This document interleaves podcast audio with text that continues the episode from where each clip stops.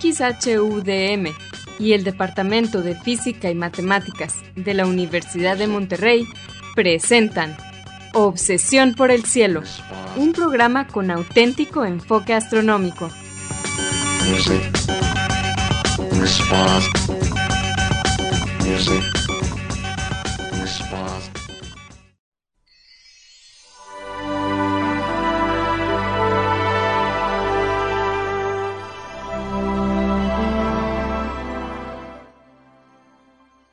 buenas tardes. Sean todos bienvenidos a Obsesión por el Cielo, el único programa con enfoque astronómico y de exploración espacial en la ciudad de Monterrey en la República Mexicana. Un servidor, Pedro Valdezada, profesor adjunto de astronomía del Departamento de Física y Matemáticas en la Universidad de Monterrey, les desea la más cordial bienvenida a este programa número 971 de Obsesión por el Cielo con fecha del martes 12 de julio del año 2022. En este programa, como en todos, tratamos de poner en perspectiva algunas de las noticias que se relacionan con el estudio del universo y con la exploración del espacio que se dieron a conocer en esta última semana. Y para ayudarme con esto quiero darle la bienvenida a mi coanfitrión Edgar Armada. Muy buenas tardes. Hola Pedro, muy buenas tardes y buenas tardes a todos nuestros amigos eh, que nos escuchan, ya sea a través de Radio DEM o en el podcast. Gracias por acompañarnos una tarde más o a la hora que nos estén escuchando en este programa de Obsesión por el Cielo.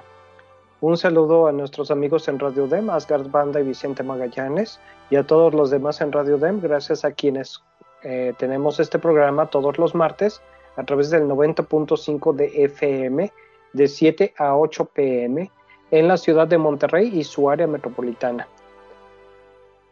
Les recordamos que se pueden comunicar con nosotros a través del correo electrónico de obsesión por el cielo gmail.com. Obsesión por el cielo es en minúsculas, sin acentos ni espacios.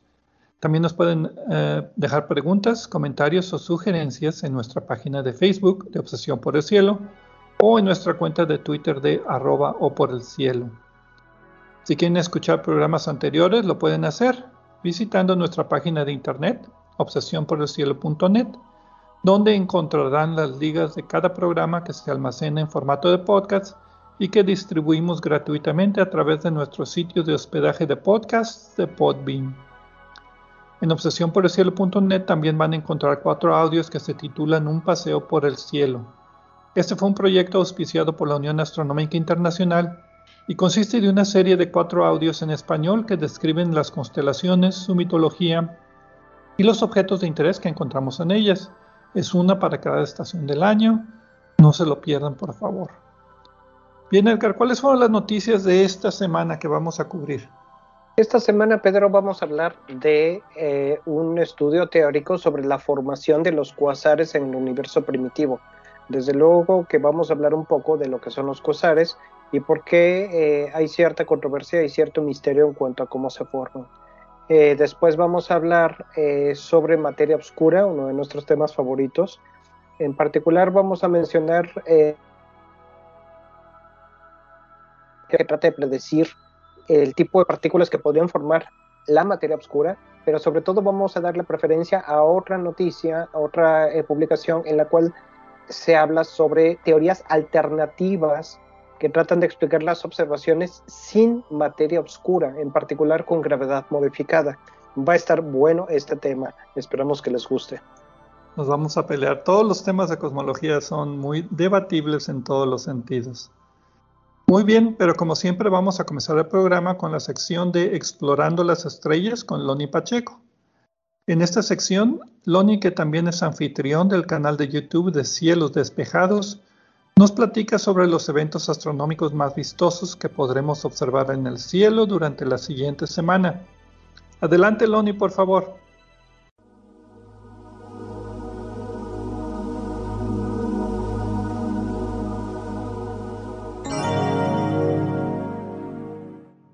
Hola amigos, soy Pablo Loni Pacheco, instructor de astronomía en el Observatorio de las Termas de San Joaquín, donde me encuentran todos los fines de semana. También soy conductor del canal de YouTube Cielos Despejados, tu canal de ciencia y astronomía en español. Bienvenidos a este espacio dedicado a los eventos celestes venideros. Esto es del 12 al 19 de julio de 2022. Los horarios estarán dados en tiempo del centro, que es válido para Monterrey, Guadalajara y Ciudad de México. De los planetas que veíamos en la madrugada, nos despedimos de Mercurio. De cualquier manera, desde las 5.20 de la mañana tenemos oportunidad de observar varios planetas simultáneamente, desfilando por el cielo, Venus, Marte, Júpiter y Saturno. Y con unos simples binoculares y un mapa adecuado, podemos colar a Urano y Neptuno en nuestro conteo, además del asteroide más brillante del sistema solar, que es Vesta. Esta misma semana, la luna será visible cruzando el cielo tarde en la noche entre las constelaciones Sagitarius, Capricornus, Aquarius, Piscis y Cetus, el monstruo marino, que si bien el Sol no cruza en esta última constelación, no es raro ver a los planetas y a la luna rondando por ahí. El martes 12 de julio será una buena oportunidad para explorar con nuestros telescopios las regiones polares en el norte de la Luna, pues estará en el extremo sur de su órbita, mostrando rasgos que frecuentemente permanecen ocultos. Aprovechen para examinar los cráteres Sylvester, Pascal y Poncelet, esto cerca del polo norte lunar. Aún si solo tenemos binoculares, notaremos que la Luna parece inclinada hacia abajo, hacia el sur, más de lo normal. En tiempo universal, la Luna estará en el extremo sur de su órbita el 12 de julio a las 21.16 horas, con una declinación planetaria de 26.9 grados sur. Al día siguiente, el miércoles 13 de julio, dos eventos astronómicos convergen para ofrecernos la luna llena más brillante y detallada del año, la más cercana. Y es que además del plenilunio, que sucederá a la 1.37 de la tarde, nuestro satélite natural estará en perigeo, que es cuando está más cerca de la Tierra. Y puesto que el plenilunio acontece en pleno día, en la tarde, ya les dije, cuando la luna no es visible, nos dará la impresión de que la luna llena durada, durará dos noches, la del martes 12 y la del miércoles 13 de julio. Las dos fechas, prepárense para recibir la luna al atardecer y obtener fotos fantásticas, sobre todo usando zoom o telefoto cuando está cerca del horizonte. Las mañanas del 13 y 14 de julio, la luna se estará ocultando alrededor del amanecer, así que tenemos en total cuatro oportunidades para tomar fotos de concurso. En tiempo universal, el perigeo de la luna acontecerá el 13 de julio a las 9.08 horas, cuando alcance una distancia de 357.300 kilómetros de la Tierra, y la fase llena acontecerá a las 18.37 horas, brindándonos la luna llena más grande del año. Si observan algún meteoro alrededor de la madrugada del viernes 15 de julio, difícil por la presencia de la luna, pero es posible que se trate del segundo pico de la lluvia de meteoros capricórnidas. Esta lluvia es tímida, se esperan unos 5 meteoros por hora. En el noreste de México, el radiante se asoma desde que anochece el jueves 14 y permanece arriba hasta el amanecer. La Luna y Saturno parecerán encontrarse en dos noches y les recomiendo buscar el par justo después de que se hayan asomado. Esto es el jueves 14 de julio a las 10.45 de la noche y el viernes 15 a las 11 de la noche. En tiempo universal, la conjunción de la Luna con Saturno acontecerá el 15 de julio a las 20.16 horas, con una separación angular aparente de 4 grados. ¿Por qué ya no pudimos ver a Mercurio esta semana? Pues porque estará pasando por detrás del Sol, perdido en el resplandor del astro rey. Cuando quedamos en línea, la Tierra, el Sol y Mercurio detrás, los astrónomos dicen que el pequeño planeta está en conjunción superior. La conjunción acontecerá el sábado 16 de julio y en tiempo universal esta conjunción es el mismo 16 a las 19.30 horas. La madrugada del lunes 18 de julio la Luna y Júpiter se habrán asomado poco después de la medianoche, pero se verán mucho más cercanos desde nuestra perspectiva el martes 19 a la 1 de la mañana en tiempo universal, la conjunción de la Luna con Júpiter acontecerá el 19 de julio a las 0 horas con 55 minutos, con una separación angular aparente de 2.3 grados.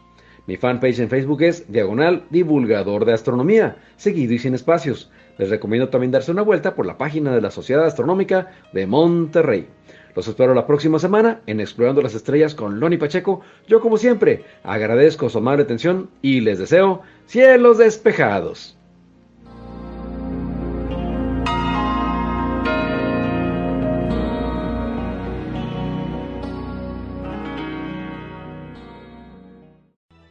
Muchas gracias, Loni, por tus efemérides astronómicas de esta semana. Y pues bien, como decía Edgar en la introducción del programa, vamos a empezar estos temas de cosmología. Y el primero es acerca de los cuasares. Es un artículo que muestra un modelo teórico de cómo se pudieron formar los primeros cuasares en el universo. El título de la publicación es Flujos turbulentos y fríos dieron origen a los cuásares o Vamos a decir, bueno, por lo menos yo no me decido entre si decirle cuásar o cuásar. Así que no sé dónde poner el acento, voy a decir las dos cosas, me perdonarán porque no soy consistente con eso. La revista salió en Nature el 6 de julio de este año. Los autores son Mohamed Latif, David Wallen, más otros dos o tres autores más, uh, Will, um, Kochfar, Harrington y Woods, de la Universidad de los uh, Emiratos Unidos Árabes, de la Universidad de Portsmouth, de la Universidad de Viena, etc.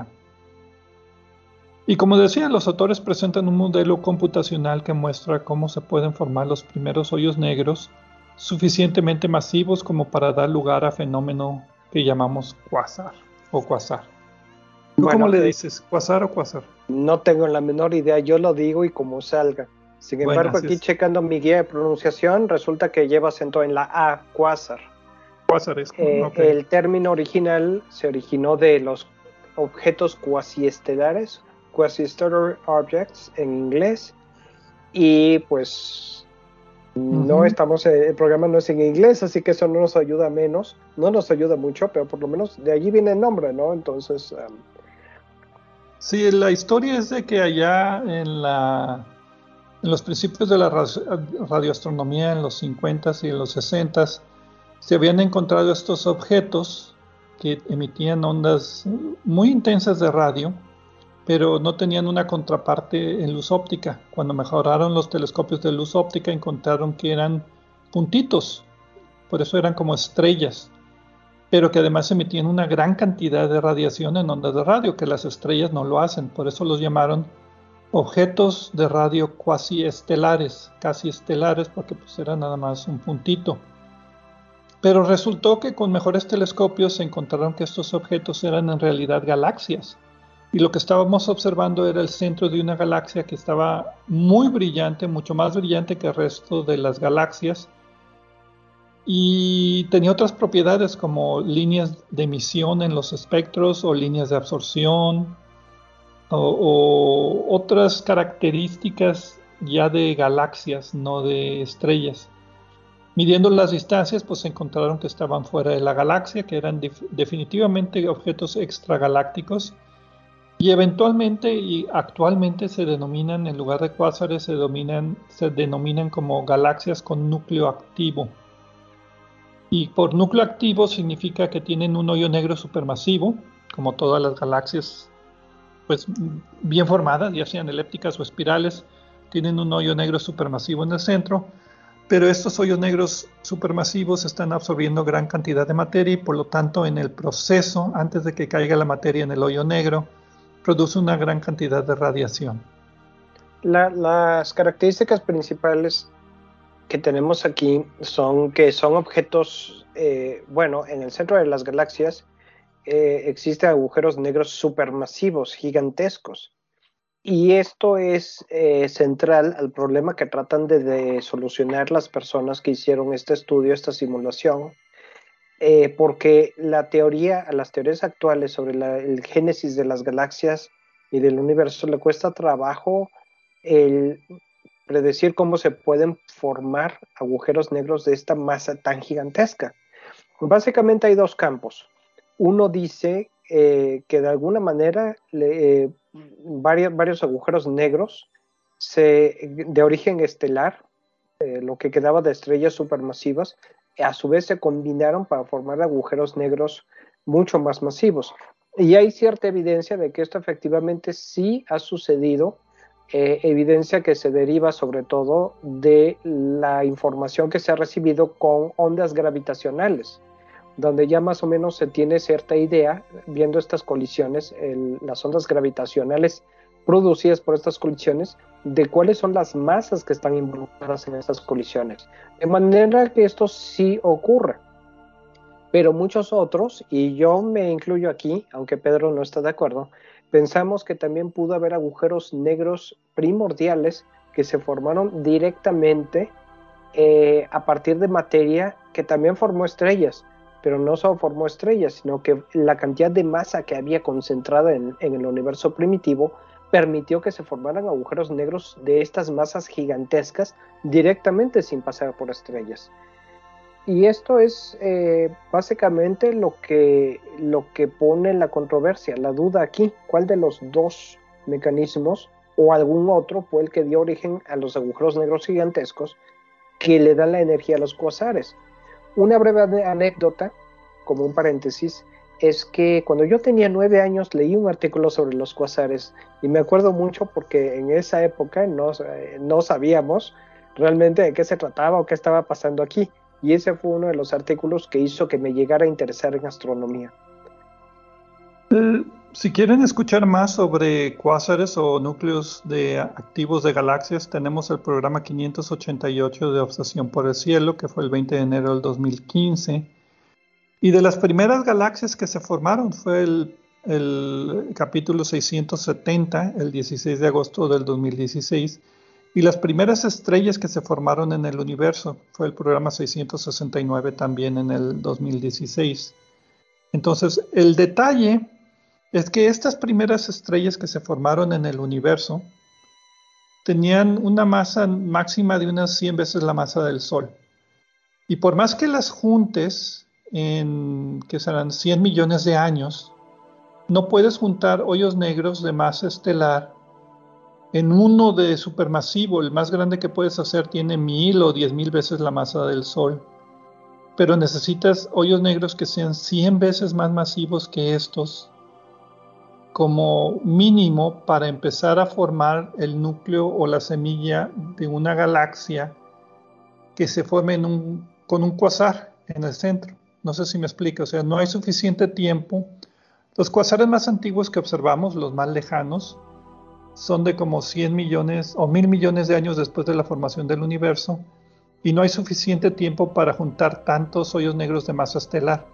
De ahí la alternativa B que decía Edgar que le gusta más, de algún proceso exótico que forme hoyos negros directamente de las nebulosas, directamente del Big Bang, que sirva como semilla. Sí, sí, te interpreté bien, ¿verdad? Sí, eh, bueno, no es mi interpretación, eso es lo que todo el mundo piensa. Pero bueno creo que lo que yo el, mecanismo que yo pienso que es parte de la solución no es lo que todo el mundo piensa, pero el problema que describe sí. En el origen del universo tenemos que los núcleos activos de galaxias ya estaban apareciendo apenas 700 millones de años después del Big Bang. Y esa cantidad de tiempo de existencia del universo no es suficiente para que se hayan formado eh, agujeros negros con mil millones de masas solares o cosas de ese tipo. Entonces, sabemos que sí, se pudieron combinar, pero, pero, pero, está, pero probabilísticamente no debe de haber tantas combinaciones de esa masa como se observan, y por eso el problema. Como por ejemplos de núcleos activos de galaxias, tenemos el más cercano que sería M87.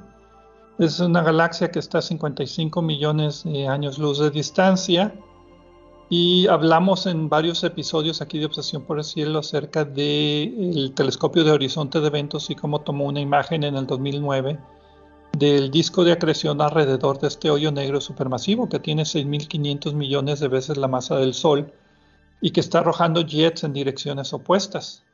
Bueno, esto es lo que tenemos que formar, pero no en el universo moderno, sino en el universo temprano ¿Y cómo amontonas tanta materia en un hoyo negro tan masivo tan rápidamente? Y los autores... y, en tantas galaxias. Y sí, hay sí, bastantes. Creo que eran como 200 galaxias que se han visto este fenómeno. Y los autores presentan, y lo veremos en la siguiente parte del programa, una nueva propuesta de cómo se puede hacer esto.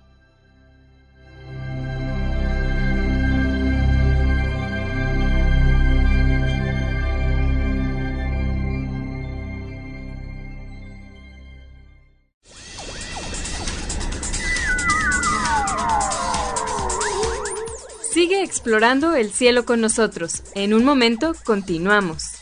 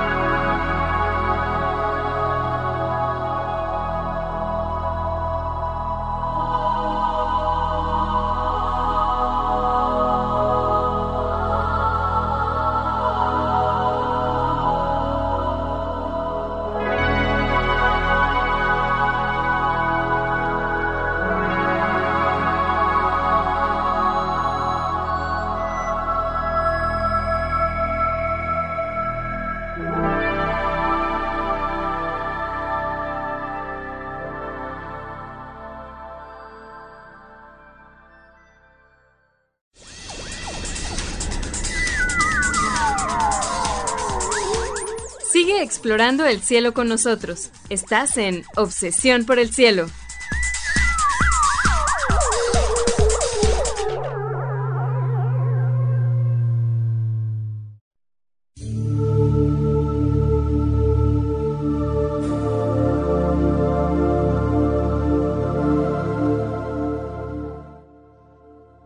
Regresamos a Obsesión por el Cielo con los temas de esta semana. En la primera parte del programa, eh, Loni Pacheco nos compartió sus efemérides astronómicas y un servidor, Pedro Valdés y Edgar Armada, empezamos a hablar acerca de cuásares, los primeros cuásares y cómo se formaron y cuál es la controversia, si se formaron de hoyos negros estelares o si se formaron de algún otro proceso. Y de este artículo básicamente que nos dice una nueva forma de cómo formar hoyos negros supermasivos muy rápidamente en la historia del universo. Eh, ¿Algo más de introducción o ya empezamos a hablar de lo que se trata aquí? Pues creo que no nos, eh, creo que en parte ya empezamos a hablar de lo que se trata aquí. Y ya, ya, describimos el, el, problema, pero pues ya podemos entrarle más, más directamente a lo que a lo que los autores proponen, ¿no? Y lo que hicieron. Lo que los autores proponen es un modelo computacional, o sea, no son observaciones, es un modelo de computadora y magneto hidrodinámico muy complicado. ¿De esos que te gustan, Pedro? De esos que, odio con odio jarocho. sí, porque son tan complejos que muchas veces no, no, sabes cómo, cómo, interpretar la solución. Pero bueno, eh, básicamente lo que ellos proponen es un sistema híbrido en donde tienes flujos de materia muy, muy veloces. En particular hacen un, un, experimento teórico, un modelo experimental donde tienen cuatro torrentes ah, en, cuatro direcciones a 90 grados de masa con una velocidad de 50 kilómetros por segundo y básicamente los juntan. Donde se juntan se forma por pues, lo que sería una protogalaxia pero lo interesante que ellos proponen y que se me hace que es lo nuevo es que la turbulencia en este lugar es tan alta que no se pueden formar estrellas normales. Se va acumulando la materia muy turbulenta hasta que obtiene una masa crítica y se colapsa toda en una superestrella. Con masas de 30 a 40 mil veces la masa de nuestro Sol. Y nuestro Sol es de las estrellas más grandes. Eh, bueno, no es de las más grandes, pero está del lado, eh, del lado de las más grandes. La mayoría son más pequeñas en el universo. Entonces, una estrella normal en condiciones actuales, condensándose de una nebulosa de gas y de polvo, pues lo hace de como máximo algunas decenas o serán 150 veces la masa del Sol. La cantidad de polvo cósmico actúa como un inhibidor las estrellas más antiguas, y otra vez escuchen el programa acerca de las primeras estrellas, eran puro hidrógeno y puro helio, no había ningún otro componente. Eh, pues todos los demás componentes son resultado de la fusión nuclear, de la evolución de las estrellas.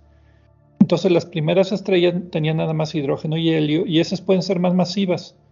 Pero aquí todavía están hablando de estrellas mucho más masivas, superestrellas. Entonces, Mientras una estrella normal se, eh, masiva se condensaría en un hoyo negro de entre 10 y 100 veces la masa del Sol, y estamos hablando de hoyos negros muy grandes estelares, pues aquí no. Aquí eventualmente se colapsa en una superestrella que dura nada más un millón de años y forma un hoyo negro de 30.000 a 40.000 veces la masa del Sol. Eh, y si juntas varios de estos, en 100 millones de años ya tienes suficiente suficientes hoyos negros supermasivos de algunos millones de veces la masa del Sol que puedan ser los cuasares originales. La cosa es que este grupo eh, corrió la simulación por 1.4 millones de años. Bueno, les tomó menos tiempo. Sí, no, no, lo hicieron en unos días. Ese, sí, cubrieron ese rango de tiempo en la historia del universo primitivo y después y detectaron eh, que la turbulencia, primero que, que este, este tipo de flujos ellos proponen, donde varias corrientes de gas eh, eh, frío convergen, era una situación que se daba con frecuencia ellos proponen nuevamente en el universo primitivo. Y la turbulencia que resultaba en donde, en donde convergían, donde había esta convergencia, evitaba que se formaran, que, que el gas colapsara en estrellas hasta que tiene una masa mucho mayor de lo normal. Y esto formaba estrellas súper, súper, súper masivas, los 30 a 40 mil soles que estábamos platicando, las cuales por su misma masa duran poco y terminan colapsándose en agujeros negros ya de masa mayor a los agujeros negros estelares clásicos.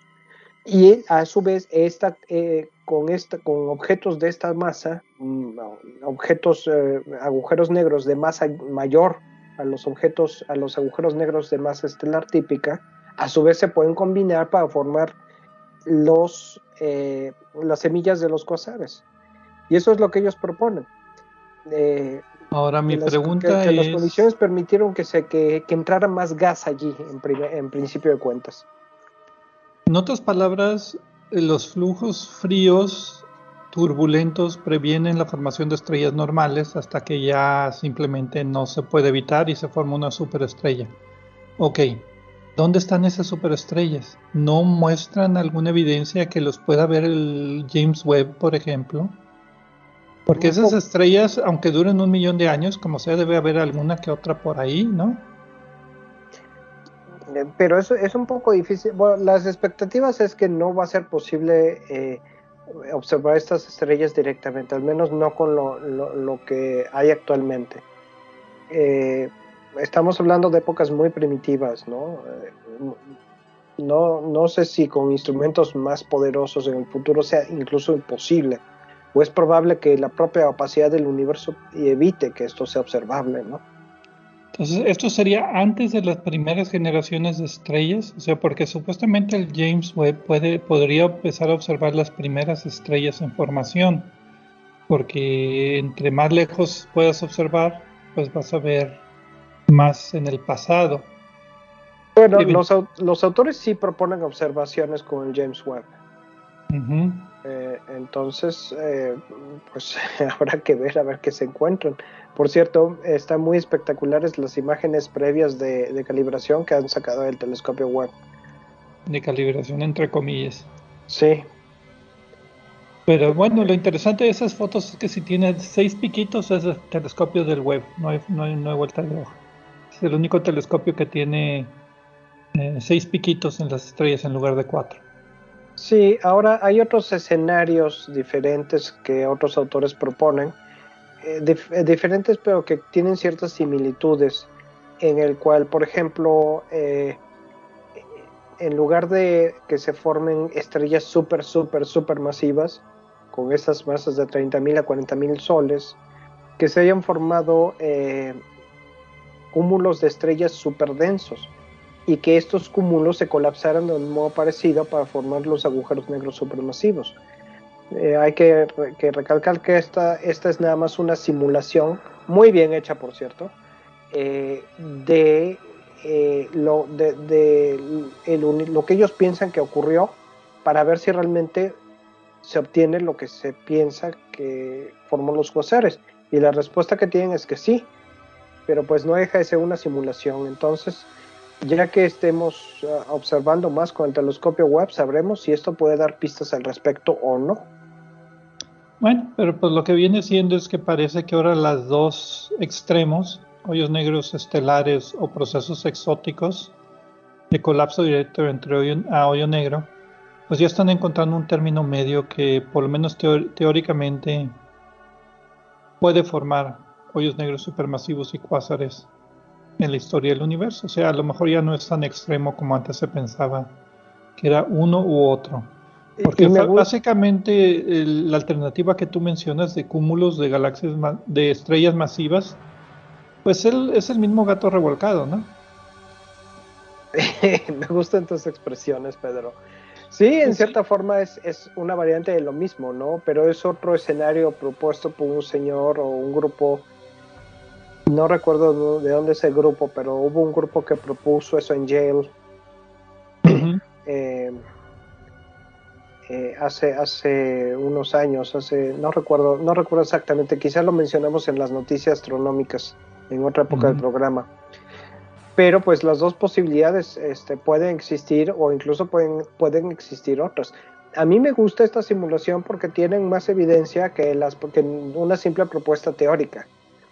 Eh, se basan en una propuesta teórica, pero luego comprueban que esa propuesta teórica efectivamente sí daría o podría dar eh, origen a lo que observamos. Y me gusta también porque es una, eh, una clase de punto intermedio, ¿no? Es, si nos ponemos necios, yo con, que, con agujeros negros primordiales y tú con agujeros negros de masa estelar que de alguna manera genera esto, podemos no llegar a nada y lo que ellos proponen es algo que es intermedio. Sí se forman estrellas, estrellas medio especiales, pero a partir de ellas se forman los objetos que tenemos. O la otra teoría, ¿no? la otra propuesta. La cosa es que ya, ya son propuestas más elaboradas y, posiblemente tengan más que ver con la realidad. Bueno, yo estoy esperando que se vean las primeras superestrellas. Les mantendremos informados.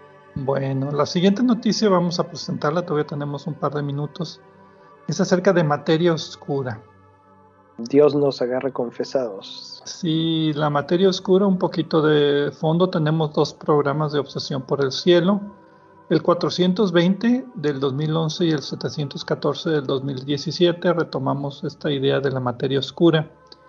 Eh, básicamente la materia oscura es materia en el sentido de que tiene fuerza de gravedad, como la masa normal, pero oscura porque no tiene interacciones electromagnéticas con el resto del universo. Entonces, la materia está hecha normalmente de protones, neutrones y electrones, vamos a, a simplificarlo así. Pues si juntas mucha de esa materia, tienes suficiente masa, tienes una deformación gravitacional, eh, que se dice que tienes gravedad, fuerza de gravedad, y eso es lo que hace que la materia, por ejemplo, los, los planetas orbiten alrededor del Sol, etc.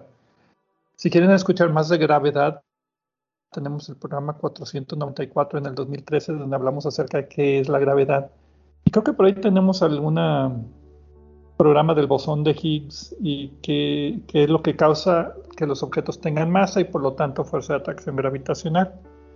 Aquí la idea de la materia oscura es de que está presente, pero no se puede ver, nada más se puede sentir los efectos gravitacionales de su presencia.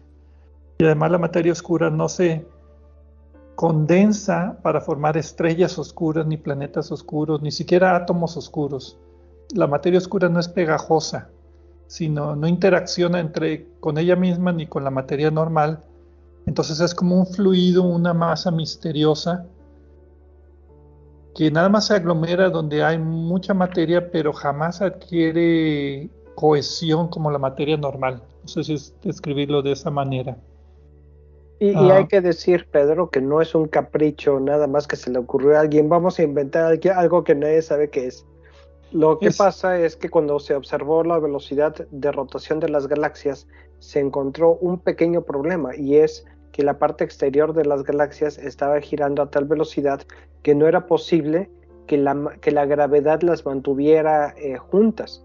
Si una galaxia con la materia que pensábamos que había allí girara a esa velocidad, las partes externas saldrían volando por la, por la eh, saldrían, volando por inercia, por la por el componente centrífugo de, su aceleración, de, su rotación.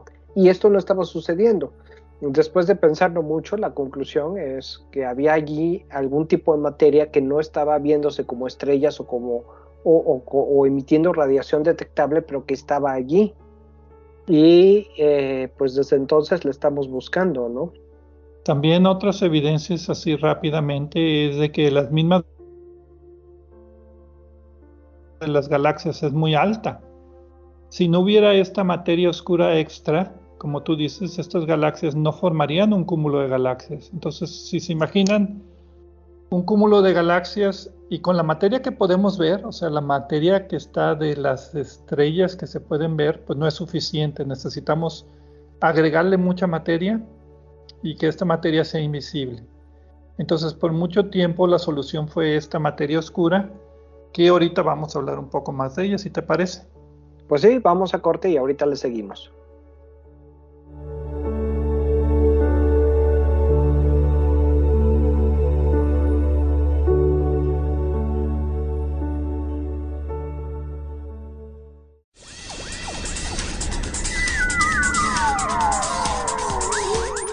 Sigue explorando el cielo con nosotros. En un momento continuamos.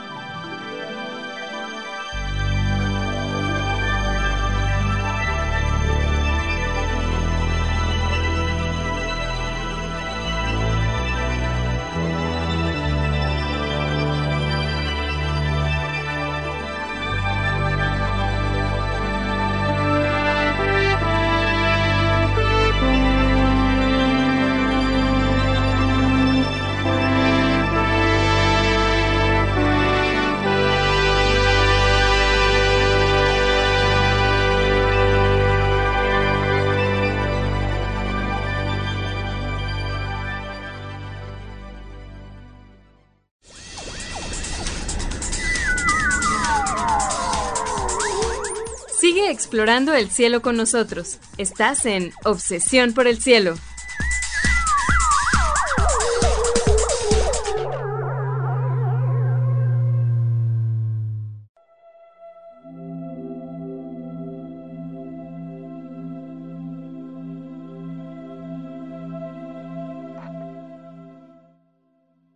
Regresamos a Obsesión por el Cielo con las noticias de esta semana.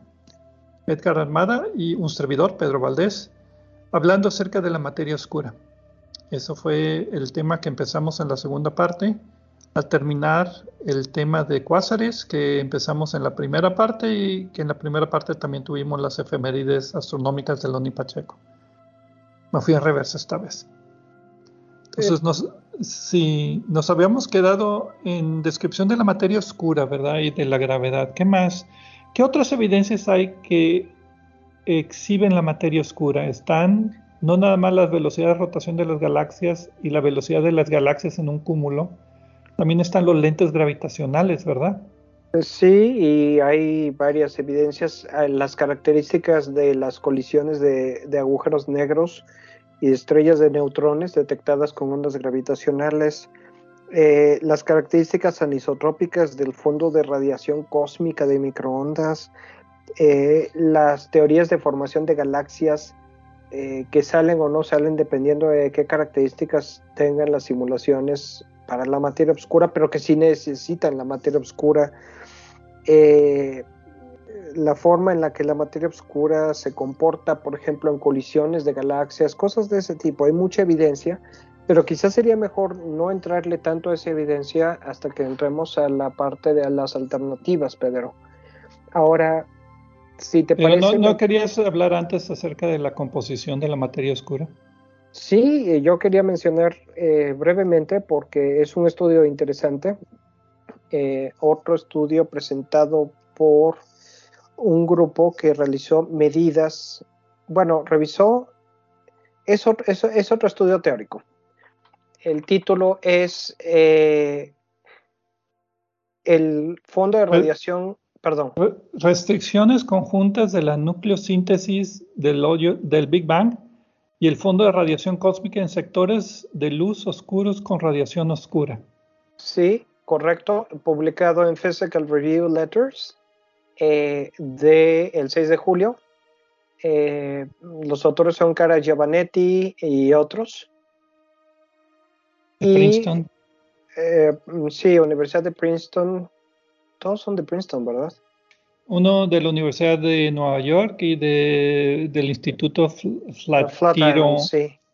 Flatiron o Flatiron. Pues yo digo Flatiron, así es como lo he oído. El Centro de Computación de Astrofísica Flatiron, del Instituto Flatiron. Bueno, la cuestión está en que brevemente ellos hicieron una simulación teórica eh, buscándolo en reversa, digamos, en lugar de decir, de, de, hacer una búsqueda física de materia oscura, ellos hicieron una búsqueda teórica en la cual eh, tratan de predecir, de, restringir las características que las partículas de materia oscura, porque la idea ahorita es que, estas partículas son partículas subatómicas, como tú dices, no es materia pegajosa. Eh, lo que ellos hacen, lo que ellos concluyen brevemente y resumiendo mucho su, presentación, es que a partir de la síntesis de elementos ligeros, como hidrógeno, helio y litio después del Big Bang. Eh, de hecho, la síntesis de estos elementos directamente en el Big Bang y de las características eh, de las, del, fondo cósmico de radiación, ellos concluyen que las partículas de materia oscura no pueden ser demasiado ligeras, que deben de tener una, masa mínima porque lo contrario, las cantidades de hidrógeno, helio y litio, los, los elementos más ligeros que existen en el universo, serían distintas. Además, en su simulación, el universo se expandería tan rápido que casi no daría tiempo a que se formaran estas sustancias. Entonces, básicamente ellos van en reversa y predicen, la materia oscura no sabemos qué es, pero por lo pronto tienen que tener una masa mínima, no puede ser partículas demasiado ligeras, lo cual ayuda, ayuda a la búsqueda. La masa mínima creo que la proponen que es la de masa del electrón. Sí. Y pues esa es una de las propuestas de lo que puede ser la materia oscura. También ha habido históricamente que son hoyos negros minúsculos, eh, partículas exóticas, etcétera. Pero y ahora llegamos al otro artículo. Hay otra alternativa. Aquí viene lo bueno. Sí, eh, el artículo se llama Desde barras de gravedad hasta tensión de Hubble, ponderando la evidencia astrofísica para la gravedad milgromiana.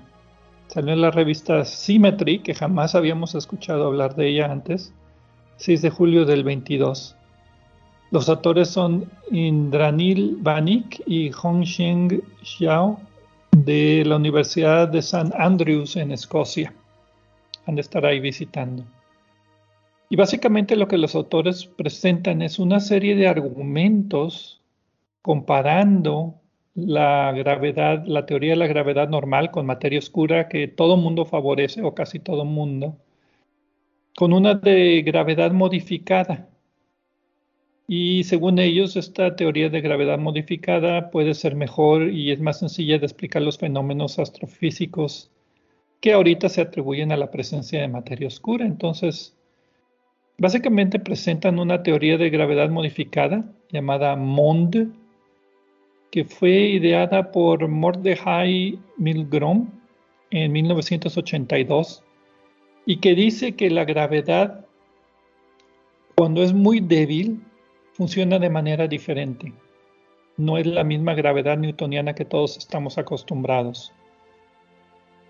Y lo que él dice, bueno, eh, para los que quieran saber más sobre esto, también a esta gravedad migromiana, a la dinámica migromiana se conoce también, bueno, el nombre de la mecánica migromiana es por su autor, pero también se le, se conoce esta teoría como la eh, mecánica newtoniana modificada. En ambos casos se abrevia como MOND, M-O-N-D. Y lo que el autor propone desde 1982 primero es que no es que haya materia allí que no estamos viendo, sino que la gravedad se comporta distinto en estas circunstancias. Propone dos tipos de algoritmos, que la gravedad eh, eh, se altera en función de las fuerzas de la aceleración centrípeta cuando es muy débil, o alternativamente otro algoritmo en el cual eh, hay una, una relación lineal inversa al cuadrado del radio de la distancia del centro de masa y que en ambos casos eh, aplicaría a las galaxias porque precisamente las partes donde se supone que está la materia oscura evitando que escape la, las estrellas por la aceleración centrífuga es en las partes más alejadas del centro de la galaxia. O sea, entre más débil sean en newtonianamente adquiere otra ecuación diferente que la hace un poquito más fuerte. Así es. Y lo que los autores de este artículo dicen no, no el, autor original, sino eh, lo que ellos hicieron es el estudiar una serie de predicciones de sistemas que se observan para ver, eh, comparando predicciones con la materia oscura y con la eh, teoría modificada, de gravedad modificada. Y tratando de hacer, de mantener las cosas más simples, sin ponerle demasiados factores de ajuste ni términos en las ecuaciones para que encajen ni nada de eso. Y lo que ellos eh, proponen es que pueden explicar más de lo observado con la teoría alternativa que con la de la, materia oscura. Y su conclusión es que hay que, hay que darle más importancia a, a, Mont en lugar de la materia oscura. Básicamente lo que ellos terminan haciendo son dos tablas. Uno de la gravedad normal con materia oscura que conocemos y otro con la gravedad modificada. Y en cada tabla ponen un fenómeno astrofísico, por ejemplo, fusión de hoyos negros o velocidad de rotación de las barras de las galaxias eh, espirales con barra o movimiento de las galaxias en un cúmulo de galaxias o lente gravitacional, cualquier efecto que sea de gravedad que se pueda medir en el universo.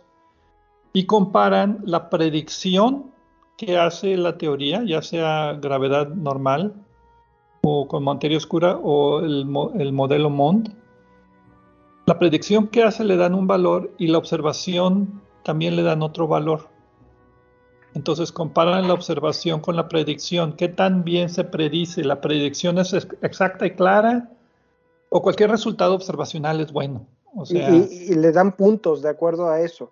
De menos 2 a más 2, que se me hace completamente arbitrario, pero bueno. Eh, y Después comparan todos los fenómenos. Por ejemplo, en el modelo MOND encuentran 29 fenómenos astrofísicos y esos 29 tienen un promedio de más 1.69. Menos 4 quiere decir que la teoría está completamente mal, más 4 significa que está completamente bien, más 1.7 eh, está bien. Pero encuentran 32 modelos astrofísicos eh, y con el modelo cosmológico actual, el promedio es menos 0.25. O sea, casi, como que da igual. Entonces, básicamente lo que ellos dicen después de hacer esta tabla, otra vez como digo, medio arbitraria, con valores medio arbitrarios, es que, que los fenómenos astrofísicos más comunes se pueden explicar un poco mejor y se pueden predecir mejor con la teoría MOND que con la presencia de materia oscura. Y por lo tanto, pues prefieren esto. Pero se me hace un poco tendencioso porque desde el principio como que van para eso, ¿no? Sí, y ya estamos entrando un poco aquí en la parte editorial del programa. Eh, mi opinión es que esta definitivamente es una propuesta que hay que tomar en cuenta. No descartaría inclusive que hubiera algún efecto de este tipo incluso que se combinara para producir eh, lo que vemos junto con materia oscura. No es necesariamente uno u otro, pueden ser los dos o incluso otra cosa que no se nos ha ocurrido. Pero eh, la verdad es que tanto Mons como la materia oscura tienen problemas. Hay, hay situaciones que cuesta trabajo explicar con cualquiera de las dos teorías. Eh, yo siento que Mons tiene más problemas que materia oscura. En particular, no puede explicar bien eh, los cúmulos de galaxias. Eh, cuando se utiliza eh, la mecánica newtoniana modificada o la microoniana para los cúmulos de galaxias, le falta materia allí, le falta algo que, que mantenga los cúmulos de galaxias como son. Lo mismo sucede con, como decías, los lentes gravitacionales y particularmente con las galaxias que se ha descubierto que no tiene materia oscura, porque se ha explicado su origen como una interacción de la materia oscura con eh, otras galaxias. Entonces aquí ya tenemos algo que se está distribuyendo en forma de partículas y que no coincide con la propuesta de gravedad modificada. Eh, hay consideraciones más profundas, como por ejemplo las anisotropías en el fondo de radiación cósmica, esas irregularidades eh, que quedan del Big Bang que no coinciden y no se pueden predecir realmente su naturaleza, eh, pero que encajan bien con materia oscura y también las teorías de formación de galaxias, etcétera, lo que mencionábamos en el primer estudio, ¿no? Pero aquí los autores lo que se enfocan más es decir que la teoría de la materia oscura tú tienes que modificar la materia oscura que no conoces qué es para reproducir el fenómeno. Ellos insisten que la gravedad modificada, el mundo, ya como está, puede hacer mejores predicciones. Entonces quieren ellos un modelo más predictivo que reactivo, que sería el que tenemos ahora con materia oscura. ¿Sí me explico? Sí, sí, claro. Y apuntan a la rotación y apuntan a la rotación de las barras en las galaxias espirales con barra como un fenómeno, por ejemplo, donde la gravedad eh, cosmológica normal de materia oscura pues no puede explicar, mientras que la, modificada sí las explica mejor o menos mal, menos pero, mal. Pero yo creo que eso es más fácil de explicar con modificando eh, la con modificaciones ligeras a la materia oscura, porque una de las características que sí se ha observado es que la, distribución de la materia oscura eh, está más en función de las estructuras galácticas. Y eso, con, una con un pequeño cambio, podría explicar las barras galácticas. Pero, sí es un problema, pero creo que no es un problema que lo, que, que lo descalifique del todo.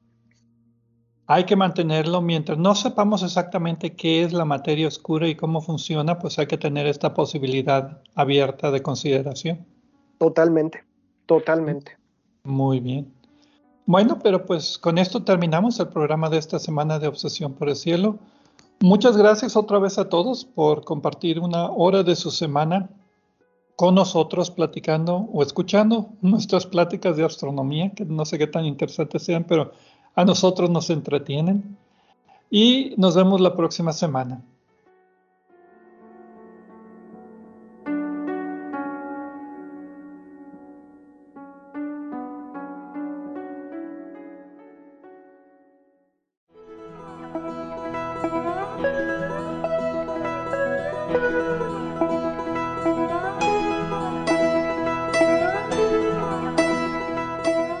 Les recordamos que a través de nuestra página en Facebook de Obsesión por el Cielo pueden encontrar vínculos a sitios con más información sobre el programa de cada semana. También pueden sugerir temas, hacernos preguntas de astronomía y encontrar los podcasts de cada programa. Gracias por acompañarnos en una edición más de Obsesión por el Cielo.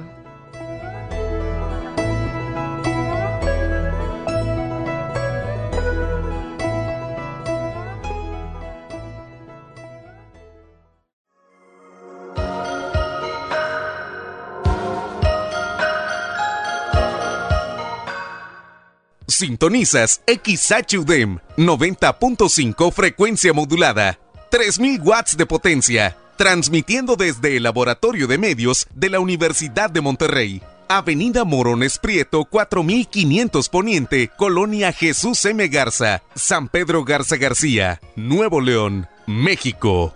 Radio UDEM 90.5